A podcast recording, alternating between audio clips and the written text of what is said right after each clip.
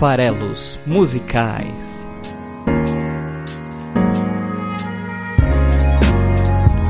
Fala aí, você que gosta de música! Meu nome é Paulo Farelos. Estamos aqui para mais um Farelos Musicais, o de número 49, em que teremos a agradável companhia do cantor maranhense Zé Ribamar Coelho Santos, que não é conhecido por esse nome, né? É conhecido pelo nome de Zé Cabaleiro. E, e nos acompanhará aqui hoje no programa 49 49. Estamos chegando próximos a completar um ano de vida do projeto Farelas Musicais e, como eu já antecipei, tenho na cabeça que qual vai ser o artista e a canção do episódio 53 que marcará o primeiro ano deste, deste podcast, deste glorioso podcast, é, aqui do site esfarelado.com.br, né? Nosso site para apresentar artistas e canções, discutir a respeito das suas letras, falar um pouco da carreira dos artistas e comentar um pouquinho sobre isso com vocês, nosso público que gosta de música. Se você gosta de música e você gosta do Farelas Musicais, eu queria te pedir para apresentar o Farelas Musicais para outras pessoas que, assim como você, também gostam de música e vão gostar do Farelas Musicais, né? Então, é, se você está ouvindo no Spotify, comenta que tem o um programa no Spotify com seus amigos. Se você está ouvindo a partir do post no Facebook, é, se você ainda não curte a página do Esfarelado lá no Facebook, vai lá agora, procura por Esfarelado e curte a página, porque toda semana a gente publica na quinta-feira lá o, o, anúncio, então vai ser mais fácil você lembrar que tem o programa. E de lá você cai direto no site, onde você pode comentar. É, e também lá é mais fácil de compartilhar o programa, né? Aperta no botãozinho de compartilhar, ajuda a gente a espalhar o programa para mais gente. A gente pode também estar no YouTube, sim, toda quinta-feira eu subo o programa em forma de áudio, com a nossa capinha, lá no YouTube. E é uma boa forma, porque muita gente pesquisa músicas no YouTube então, se você está ouvindo no YouTube, segue o canal no YouTube, por favor, dá um like no vídeo ou no áudio, no podcast, para dizer que você está gostando do, do assunto. Deixa seu comentário por lá também. E assina o canal porque é uma promessa que ainda vai ser cumprida. Esse ano sai programa do Esfarelado em vídeo, né, com dicas culturais aí, assim como você também encontra lá no Instagram do Esfarelado. Então estamos nas redes sociais. Estação de Zé Cabaleiro para começar. Vejo os pombos no asfalto. Eles sabem voar alto, mas insistem em catar as migalhas no chão. Trechinho aí de Blues do Elevador, do álbum Líricas, que é o meu álbum favorito, que é só para dar um gostinho, para a gente mergulhar um pouco aí na carreira desse maranhense, nascido em 66. O nome, Zé Ribamar, é um nome em homenagem a um santo maranhense de mesmo nome. E eu sempre quando ouvia o nome do, do cantor, né, percebi que dava para fazer uma brincadeira além do próprio baleiro, né, que vem aí de realmente ser um fã de guloseimas como tortas, balas e, e, e outros doces, outros quitutes. É, e ele, né, durante aí o curso de agronomia que ele chegou a cursar, ele ganhou esse apelido de baleiro por conta disso, Zeca Baleiro. Mas se você pensa que o nome dele na verdade é José e outro diminutivo de José é Zé, é, dá para imaginar também quando você só ouve, não vê escrito, que pudesse ser Zé Cabaleiro, né? Juntando aí o K com o bala, né? E cabala poderia ser uma coisa mais mística, né? Eu, eu imaginava que era outra possibilidade aí de, de batismo para o maranhense.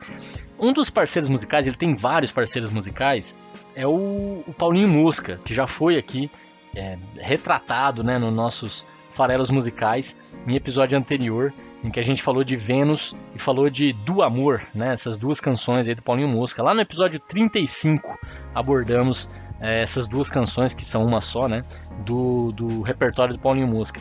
E lá eu comentei que o Paulinho Mosca era um artista super versátil, né? Ele, além de ser cantor e compositor, ele também era apresentador de TV. Ele tinha um programa maravilhoso de entrevistas e também era escritor, né, e colunista, e tudo isso também se aplica ao Zeca Baleiro.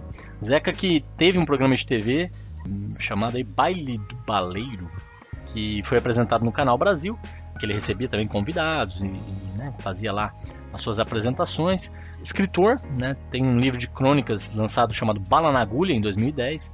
É, lançou no ano seguinte Vida é um Souvenir Made in Hong Kong. Foi colunista durante muito tempo da revista Isto É, do blog do, da, da, revista Piauí e compilou algumas dessas crônicas no, no livro de 2014 A Rede Idiota. E então né, diversificou aí um pouco a sua atuação é, indo além das, das, músicas e das letras né, foi produtor musical também, tem um selo próprio, é um, é um artista inquieto e, e que já experimentou muita coisa na sua carreira. É um cara que mistura influências nacionais como samba, pagode, baião, é, com elementos aí, dependendo da canção, de, de rock, de eletrônico, de drum and bass. Tem bastante coisa legal para quem gosta e quer conhecer mais sobre o Zé Cabaleiro. Zé Cabaleiro que, se você olhar lá no site zecabaleiro.com, tem uma agenda relativamente curta lá de eventos para o final do ano. Eu estava até vendo se ele ia se apresentar aqui em São Paulo. Eu tive no show dele aqui em São Paulo, tem aí talvez dois ou três anos, é, num teatro, show, sabe, daqueles shows de violão e voz, né? Sem banda e tal. E é muito legal esse formato em teatro, você interage muito com, com o público, conta bastante anedota, conta bastante história. E uma que eu, que eu lembro desse show que ele comentou e foi interessante, é que ele, ele prepara o, o repertório do, dos shows dele usando esses sites de internet, cifras.com, letras.com, e que fazendo essa preparação ele tinha encontrado uma letra que não era dele e estava com o nome dele. Ele tentou entrar em contato com o site para corrigir, e, enfim, não foi bem sucedido. Eu acho que até duvidaram um pouco que, que era o próprio, né? Mas se você olhar lá no zecabaleiro.com, ele vai se apresentar agora em Belo Horizonte em outubro, no dia 17. Dois dias depois está em Goiânia, né, no dia 19 do 10. Volta para Belo Horizonte no dia 15 de novembro. E não tem nada programado aí para o curto prazo aqui em São Paulo, infelizmente. Gosto muito do Zé Cabaleiro, tô com saudade de ver ao vivo de novo. É, o motivo dele estar tá aparecendo aqui hoje é porque ele está lançando agora no segundo semestre, ainda não está lançado, mas esse ano ele já lançou um álbum novo, que é o Amor no Caos, é, volume 1, lançado em maio de 2019, que segundo a contagem de álbuns de estúdio dele é a 11 primeiro, eu acho que tem bem mais, porque tem outros trabalhos que não estão nessa conta. E ele já não é a primeira vez, ele começou a lançar os seus trabalhos em dois volumes. Ele, ele é contra o formato de álbum duplo, ele acha que o público tem que ter um espaço para digerir melhor aquelas canções, né? Então ele prefere o formato de, de lançar é, em dois volumes separados por um espaço de tempo. É, e é isso que vai acontecer agora no segundo semestre. A gente vai conhecer o volume 2 de O Amor no Caos. E o volume 1, um, que foi lançado ali em, em, maio, como eu comentei, tem um outro detalhe que é bem interessante, a capa. Né? Você consegue encontrar o álbum no, no Spotify, por exemplo, eu acho que em todas as plataformas de streaming de música. Vale a pena conferir o capo, belíssima gravura do pintor maranhense, lá da conterrâneo do Zé Cabaleiro, chamado Jesus Santos. É, a tela se chama O Conquistador. É, é, bem, bem bacana, acho que vale a pena dar uma olhada. E é legal esse espaço que ele traz também para os outros artistas lá da, da terra dele, né? É, o Zé Cabaleiro, ele, ele tem uma carreira bem extensa, né? Já, como eu falei, ele está lançando seu 11 primeiro álbum, mas mais que isso, ele lançou o primeiro álbum em 97, ele já tinha 12 anos de estrada como música independente. O que fez ele ganhar projeção nacional foi a participação dele no acústico da Gal Costa. Eu sempre comento aqui que a MTV já foi relevante para o cenário musical, né? E era muito grande. Realmente o público de música consumia muito o conteúdo da MTV nos anos 80, 90 e início dos anos 2000. Depois a coisa foi perdendo sentido, né? Mas tanto a divulgação via clips quanto a gravação dos álbuns especiais, né, o ao vivo MTV, o acústico MTV, eram coisas grandes e foi atraindo cada vez mais outros tipos de artista até, né? Gal Costa, por exemplo, um álbum de MPB era, era algo não tão corriqueiro lá na MTV, né? E nesse álbum da Gal Costa, ela tinha um clássico, Vapor Barato, ó oh, Minha Honey Baby, né? Que é, no álbum acústico ela trouxe o Zé Cabaleiro para cantar Flor da Pele, que de certa forma é uma canção autoral do, do Zé Cabaleiro, mas que se transformou quase que num complemento de Vapor Barato. Né? Ela, ela, ela funciona muito bem, finalizando a, a canção é, Minha Honey Baby do, do Vapor Barato, né? do, do é, com inclusive alusões. Ela foi pensada para ser um complemento de Vapor Barato. Então chamou muito atenção, né? E, e, a partir dali ele, ele gravou seu primeiro álbum, que inclusive tinha a canção Flor da Pele é, sem né, a, a, Vapor Barato antecedendo, você ouve ela de forma independente. Então em 97 ele lança. Esse álbum inicial, é, que tem essa canção, se chamava Por Onde Andará Stephen Fry. É, esse álbum também tem Bandeira, que é talvez uma das minhas músicas favoritas aí do Zé Cabaleiro, que é aquela que começa com Eu não quero ver você fumando ópio, nem quero sentir o seu sabor. Enfim, eu nem sei cantar a letra toda agora aqui. mas é essa música, eu acho que vocês reconhecem. É, tem a própria Flor da Pele, e ele chamou bastante atenção. Tem a própria canção título, né? Por onde andará Stephen Fry, que tem uma história, história engraçada a respeito do, do nome do álbum, do nome da música e da própria letra da música. Ele tinha lido uma nota no jornal que comentava que esse ator britânico de teatro tinha sumido, né? As pessoas não sabiam do seu paradeiro e depois de um tempo ele reapareceu e por conta dessa nota, né, do desaparecimento do Stephen Fry, o Zé Cabaleiro gravou essa música. Bom, então em 97 ele lançou esse primeiro álbum, Por Onde Andará Stephen Fry, que inclusive tem a canção Flor da Pele, é, né, que sem a companhia de vapor barato. Tem também Bandeira, né, que tem aquele trechinho Eu não quero ver você fumando ópio, que né, acho que é uma das minhas músicas favoritas aí do, do Zé Cabaleiro. Tem também a canção título, Por Onde Andará Stephen Fry, que ele compôs depois de ter lido uma nota no jornal que, que dizia que o Stephen Fry, ator britânico, tinha desaparecido, né? ninguém conhecia o seu paradeiro. E aí ele escreveu essa canção, até batizou o álbum com, com essa música. Depois eles vieram se conhecer pessoalmente, né? O Stephen Fry acabou descobrindo que tinha essa homenagem aqui no Brasil. Em 99 ele lançou o seu segundo álbum de estúdio chamado Vou Embolar, onde ele trouxe mais elementos ali de, de música é, do Norte e Nordeste. É, é, de onde veio já um grande sucesso nacional também, que era Lenha.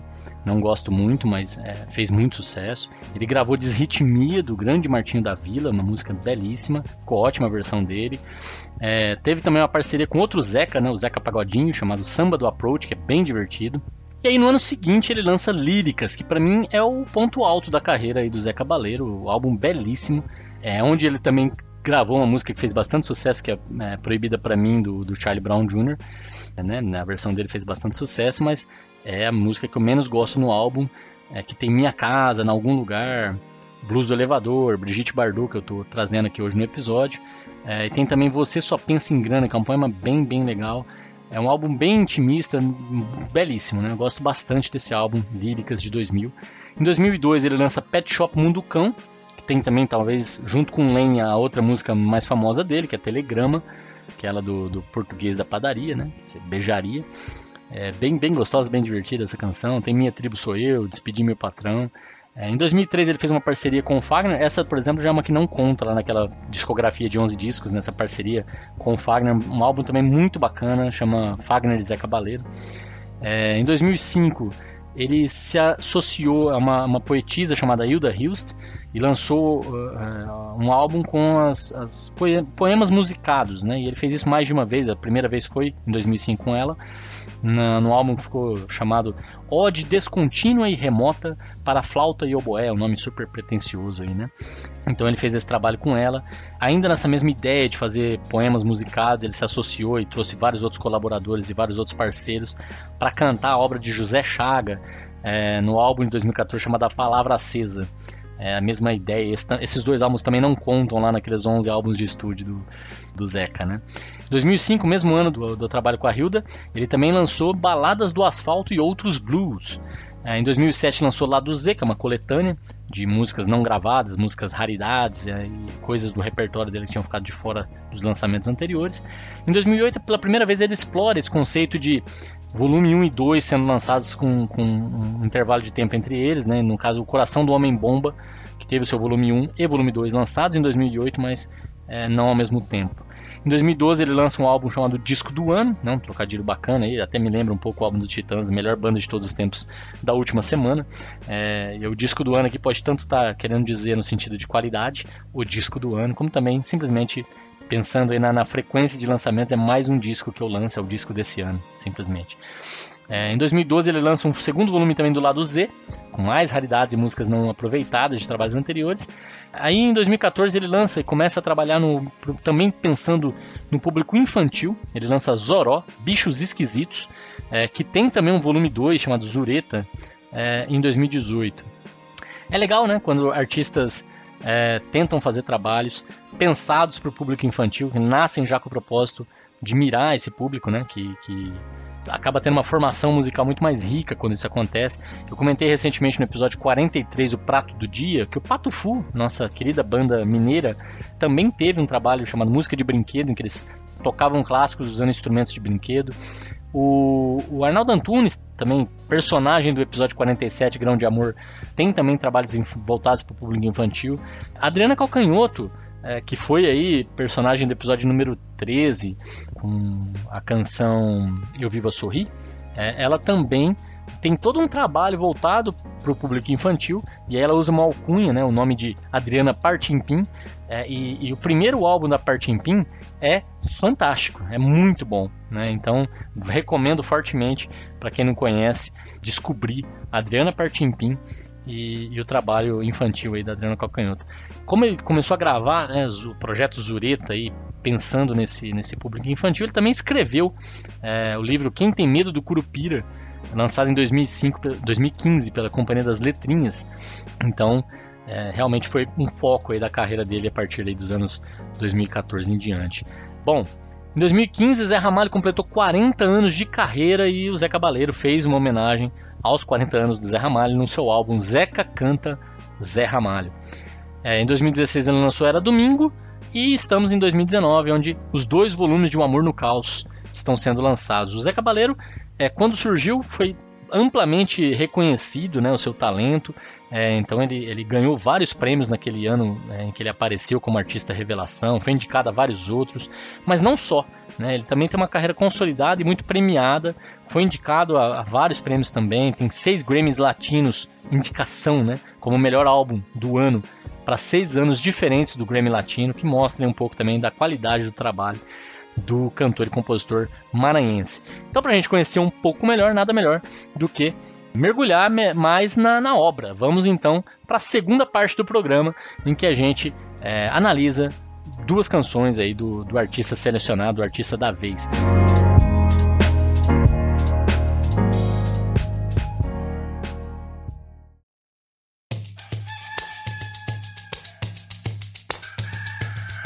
A gente vai fazer isso hoje com uma música que eu acho que é das mais conhecidas do, do repertório do Zé Cabaleiro, que é a primeira música do primeiro álbum, Por Onde Andará Stephen Fry, que se chama Heavy Metal do Senhor. É, é, um cartão de visitas que mostra toda a ironia, todo o bom humor que ele sempre emprega nas suas canções. É uma, é uma marca registrada do, do, do Zeca.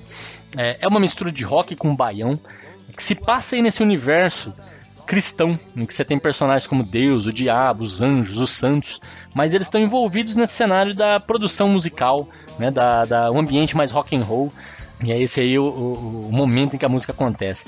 E a música começa, ela tem uma abertura muito interessante com o som de um galo cantando, né? E aí eu acho que a ideia é, como é o meu primeiro trabalho, é meu primeiro registro, deixa eu acordar todo mundo, né? Deixa eu preparar todo mundo para o que está chegando. É, então tem um galo cantando e, e, e abrindo os trabalhos, né? E, e, trazendo aí à luz do dia a obra do Zé Cabaleiro. E outra curiosidade, e eu vou explorar essa curiosidade que ao analisar essa canção, né? Porque a canção em si tem uma letra divertida, uma letra que brinca com esses elementos, mas é, não tem grande profundidade assim. Mas ela tem um elemento interessante. A música fala sobre a característica de Deus está lançando novidades, ser uma pessoa que tem a criação, e eu acho que isso é, é óbvio, né? Se Deus é o criador, e diabo é o copiador, né? Diabo é o cara que faz cover da criação, é o cara que tenta buscar o sucesso copiando o sucesso dos outros, né? E é, é, é esse o sentido.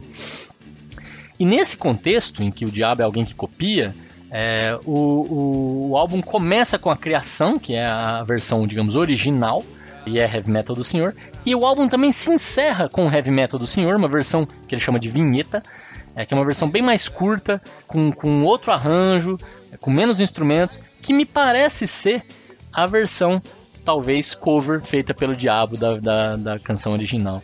E aí eu vou até pedir pro Cleves depois no final, é, que a gente tiver explorado a, a versão original, que ele deixar tocar a versão vinheta que nem todo mundo conhece, mas que tá lá no álbum, que encerra o álbum é, e que talvez seja aí uma brincadeira com essa ideia de o cover. E aí é só ele com o acordeon, é, tentando puxar um pouco a atenção do público. Você percebe que é meio fim de festa, o pessoal tá arrumando as cadeiras e o cara tá lá cantando sozinho, dá essa ideia um pouco de decadência.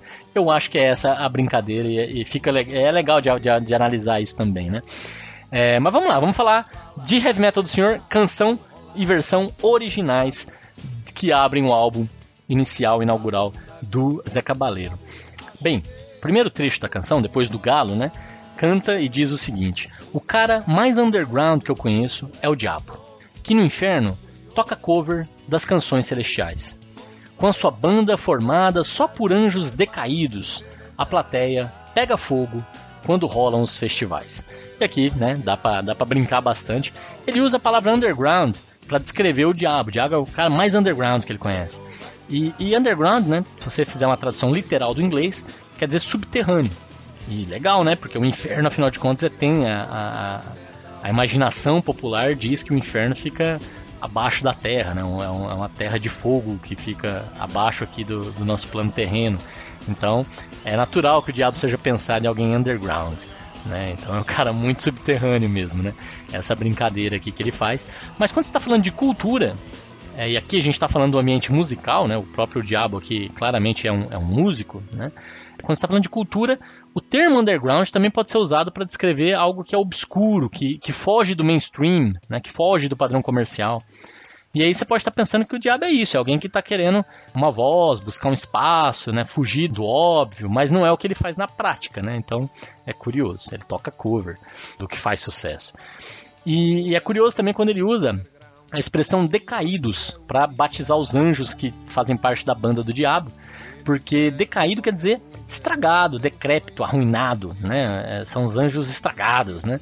E ao mesmo tempo soa como, né, lembra, faz lembrar, evidentemente, os anjos caídos, os anjos que abandonaram o paraíso, né, que abandonaram o céu, que abandonaram a companhia divina, como o próprio diabo, né, o principal deles, que são anjos que tinham inveja do aspecto criador de Deus, então tem tudo a ver aqui com o contexto. E ainda tem mais um trocadilho nesse cenário, né, porque a expressão pega fogo para a plateia pode querer dizer assim, se entusiasma, se empolga, né? Fica é, excitada. Mas na verdade, quando a gente está falando que isso está acontecendo lá no inferno, pode ser também literal, né? A plateia pega fogo mesmo, né? Então tá, tá lá é, com os fogos do inferno ao redor. Então é bem possível que a plateia esteja literalmente pegando fogo. Cleves, vamos ouvir então os primeiros 40 segundos da música para pegar aí um pouquinho da ideia do heavy metal do senhor. O cara mais underground que eu conheço é o diabo. Que no inferno toca cover das canções celestiais. Com sua banda formada só por anjos decaídos. A plateia pega fogo quando rolam os festivais. Bom, o contraponto, né, dessa passagem aí pelo inferno é, vem a seguir e é o paraíso. Que daí, se eu estou usando underground na, na primeira estrofe para caracterizar o diabo, eu vou caracterizar aqui o local onde Deus está é, nesse momento com sua banda como o playground, que seria o parque de diversões, né? Que é para ilustrar aí, talvez o paraíso, o mundo da felicidade, o mundo da diversão, o mundo da, da satisfação plena, né? Então, enquanto isso, diz a música, enquanto isso, Deus brinca de gangorra no playground, nesse mundo aí infantilizado até. Do céu, com os santos que já foram homens de pecado. De repente, os santos falam: Toca Deus um som maneiro. E Deus fala: Aguenta, vou rolar um som pesado. É, e aqui as brincadeiras continuam, né? Então Deus está lá na sua gangorra, no seu playground. Os santos aqui tem uma cutucadinha, né? É, é, santos aí são seres que foram seres humanos, né, que foram santificados pelos seus milagres e pela sua obra e etc. Mas eles já foram homens de pecado, né? Então é uma brincadeira um pouco com, com o cristianismo e o perdão, que pode inclusive beatificar, santificar é, alguém. E eles falam: toca Deus um som maneiro. Maneiro, também um jogo de palavras, uma brincadeira aí, que é uma gíria, é, que quer dizer legal, bacana, divertido, né? é muito carioca, até onde eu sei, né, essa, essa gíria, muito usada no Rio de Janeiro. Mas se você for levar para o ponto de vista literal, maneiro também quer dizer leve, né, que não tem grande peso. E Deus fala, eu vou rolar um som pesado, né? Então é, tem essa brincadeira entre o leve e o pesado, usando o maneiro e o pesado. E o pesado é uma característica de um som. É muito comum falar rock pesado, um som pesado, quando você tem guitarras mais presentes, guitarras mais fortes, com uso de distorção. Então você acaba associando o, o, o som da guitarra, né, a velocidade da, da, da, da guitarra, é, as distorções da guitarra, os timbres diferentes que a guitarra proporciona com um som pesado. E aí A música, inclusive, no seu arranjo, traz um pouco de guitarra nesse momento para ilustrar. Então, Cleves, vamos aí mergulhar no segundo estrofe. Toca aí até 1 minuto e 12 segundos, por favor. Enquanto isso, Deus brinca de gangorra no playground do céu com santos que já foram homens de pecado. De repente, os santos falam: toca Deus um som maneiro.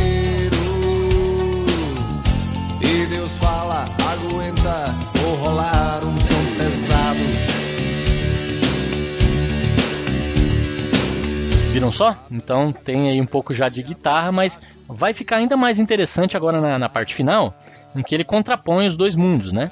É, então apresentou-se o diabo, apresentou-se Deus e a sua banda de, de anjos, de santos, e, e aí ele complementa agora a canção dizendo: a banda cover do diabo, acho que já tá por fora. O mercado tá de olho é no som que Deus criou. E aí vem de novo aquela brincadeira que eu falei, né? Deus é o criador, né? É ele quem cria. Com trombetas distorcidas e harpas envenenadas. E aqui a, a brincadeira é justamente trazer instrumentos associados a, a essas questões mais de até até digamos eclesiásticas, né, relacionadas à igreja, trombetas, harpas, harpas principalmente, né? Harpas são típicas de anjos, né?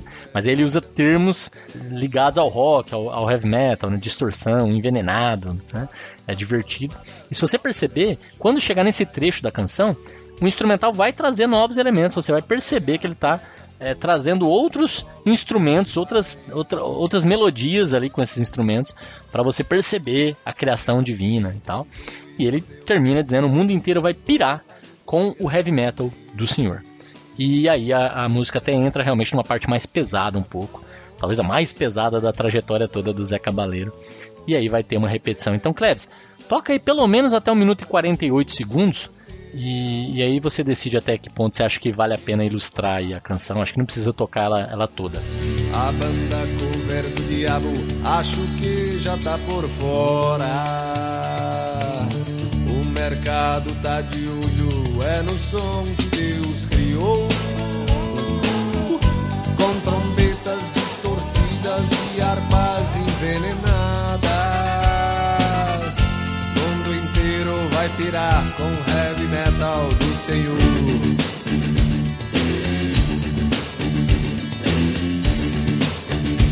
Bom, galera, vocês acabaram de ouvir então Heavy Metal do Senhor. Vamos agora é, para a segunda canção do artista de hoje, que é o Zé Cabaleiro. Trouxe para vocês Brigitte Bardot, que é a canção que encerra o álbum Líricas de 2000. É um meu álbum favorito do artista. O lirismo é a, a capacidade que alguém tem de se expressar, é a expressão subjetiva dos sentimentos de alguém. Né? Então, como cada um percebe o mundo, é, como cada um consegue expressar o que sente. Isso é o lirismo. Né? Então, Líricas é um álbum que ele está realmente mergulhado é, em si mesmo e nos seus sentimentos, expressando isso nas suas canções. E a canção que encerra é uma canção que tenta trazer a imagem, que é, é várias imagens diferentes que simbolizam saudade para o Zé Cabaleiro. É, então, são cinco imagens diferentes, construídas cada uma em uma estrofe, cada uma uma alegoria, e eu vou passar por elas aqui e depois eu vou pedir para o Cleves tocar pra gente a canção. A canção começa, o primeiro trecho é: A saudade é um trem de metrô.